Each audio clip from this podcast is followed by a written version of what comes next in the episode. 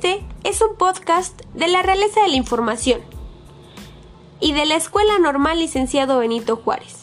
Nosotros somos el equipo 5 del quinto semestre Grupo A. Hoy, 28 de octubre del 2020, hablaremos de todo lo abordado en la unidad 1, de la asignatura Conectivismo y Aprendizaje basado en redes. Para empezar, diferenciamos qué es la educación a distancia y qué es la educación virtual. La educación a distancia es una modalidad de enseñanza donde los estudiantes no asisten a clases de manera presencial, sino que utilizan las posibilidades que brinda el Internet. A comparación de la virtual, esta puede o no surgir en plataformas virtuales. En cambio, la educación virtual es donde los estudiantes reciben clases en línea a través de plataformas decididas por el docente. Como sabemos, la educación de nuestro país se basa en teorías, como por ejemplo el conductismo, que surgió en 1913. Su autor principal, Iván Pablo, decía que el estudio se centra en la conducta observable para poder controlarla y predecir un objetivo, que es conseguir una conducta determinada. Por otro lado, está el cognitivismo, que surgió en 1950. Su autor, Jean Piaget dice que el conocimiento se adquiere a través de la experiencia y el pensamiento interesado en el estudio de las representaciones mentales. También está el constructivismo, que surgió en 1940. Esta es una perspectiva psicológica y filosófica que sostiene que las personas van formando y construyen gran parte de lo que aprenden. Se basó en el conocimiento previo de Vygotsky.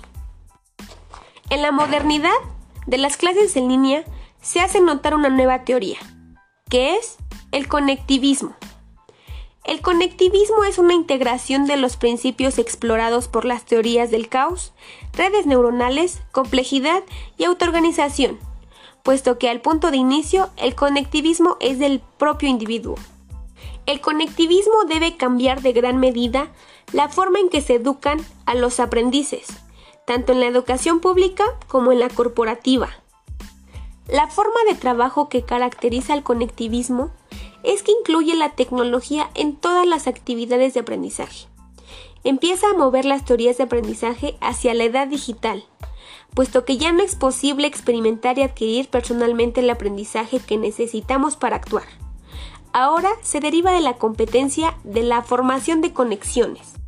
Barabasi descubrió que los sitios web que forman la red tienen ciertas propiedades matemáticas. Las condiciones para que se den estas propiedades son tres. La primera es que la red se debe estar expandiendo y debe ser constante evolución y adaptación. La segunda es la condición de enlazamiento preferencial es decir, los nudos, que son los sitios web. La tercera es la condición llamada identidad competitiva, que significa la tasa de atracción. Los principios del conectivismo nos enuncian que el aprendizaje y el conocimiento yacen en la diversidad de opiniones, ya que la información actualizada y precisa es la intención de todas las actividades del proceso conectivista. Cabe mencionar que el aprendizaje es el proceso de conectar nudos o fuentes de información y que los cuatro niveles de aprendizaje en la red son neurono, conceptual, cognitivo y socioexterno. Antes de trabajar con la teoría del conectivismo, existen tres teorías que la preceden. Una de ellas es el objetivismo, que hace referencia al conductismo, la cual establece que la realidad es externa y objetiva y que el conocimiento es adquirido a través de experiencias. Posterior a esta pasamos al pragmatismo, que hace referencia al cognitivismo, la cual establece que la realidad es interpretada y el conocimiento es negociado a través de las experiencias y el pensamiento.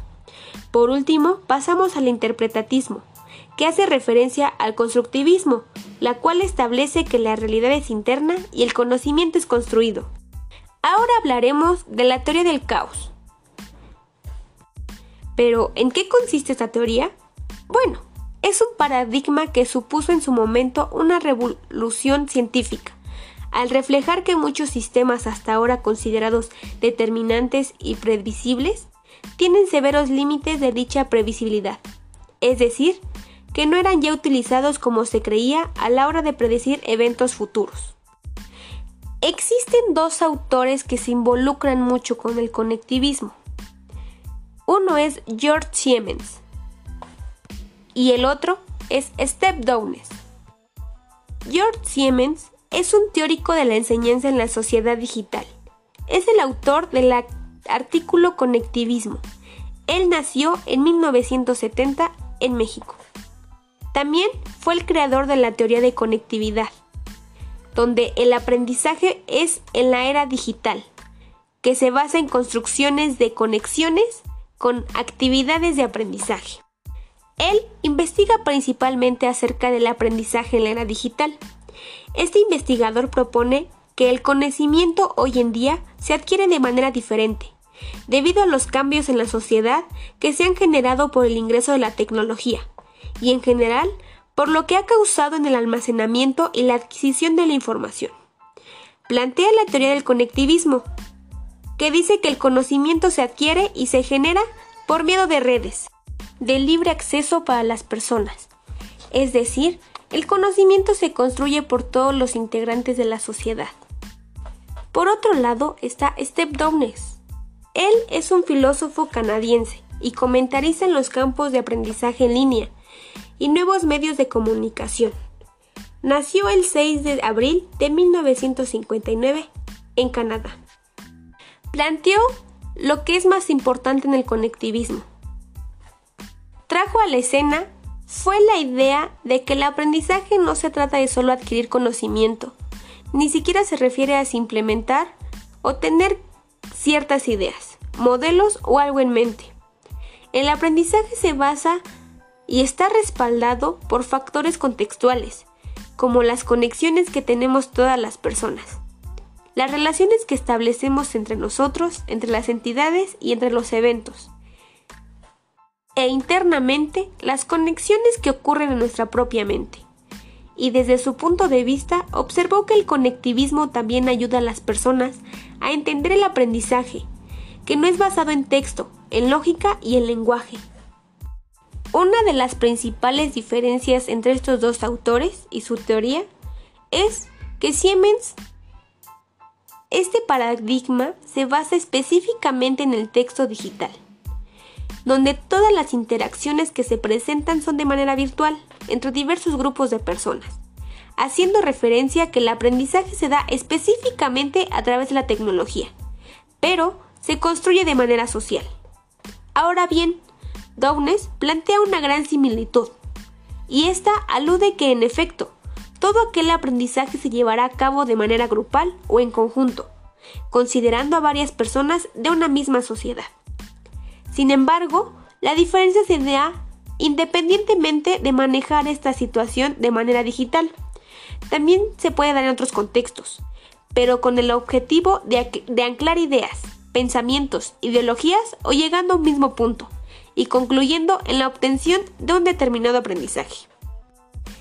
Si bien existe una relación entre la teoría del caos y el conectivismo, Downes en 1917 afirma que la idea fundamental del conectivismo es el conocimiento, es literalmente el conjunto de conexiones entre entidades y aprender en el crecimiento y desarrollo de esas conexiones.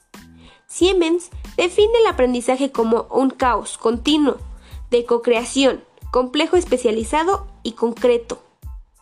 La teoría del caos explica que el resultado de algo depende de distintas variables y es imposible predecir. El caos es una nueva realidad para los trabajadores del conocimiento, una forma críptica del orden.